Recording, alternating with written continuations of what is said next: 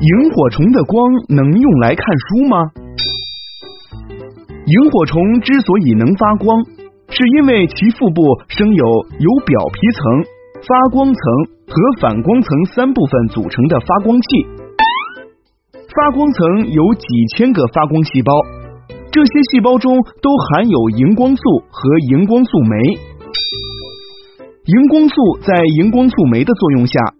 氧化合成氧化荧光素，这个过程中所产生的能量便会以光的形式被释放出来。萤火虫并不大，而且它们发出的黄绿色光也十分有限。不过，如果多抓一些萤火虫聚拢起来，光就会强一些。事实证明，八十只左右的萤火虫发出的光，可以让人看清楚书本上比较大的字。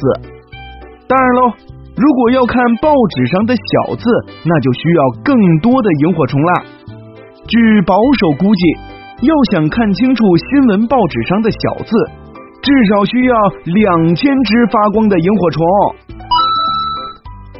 当然，即便是这么多萤火虫所发出的光，也依然是无法和电灯相比的啦。K.O.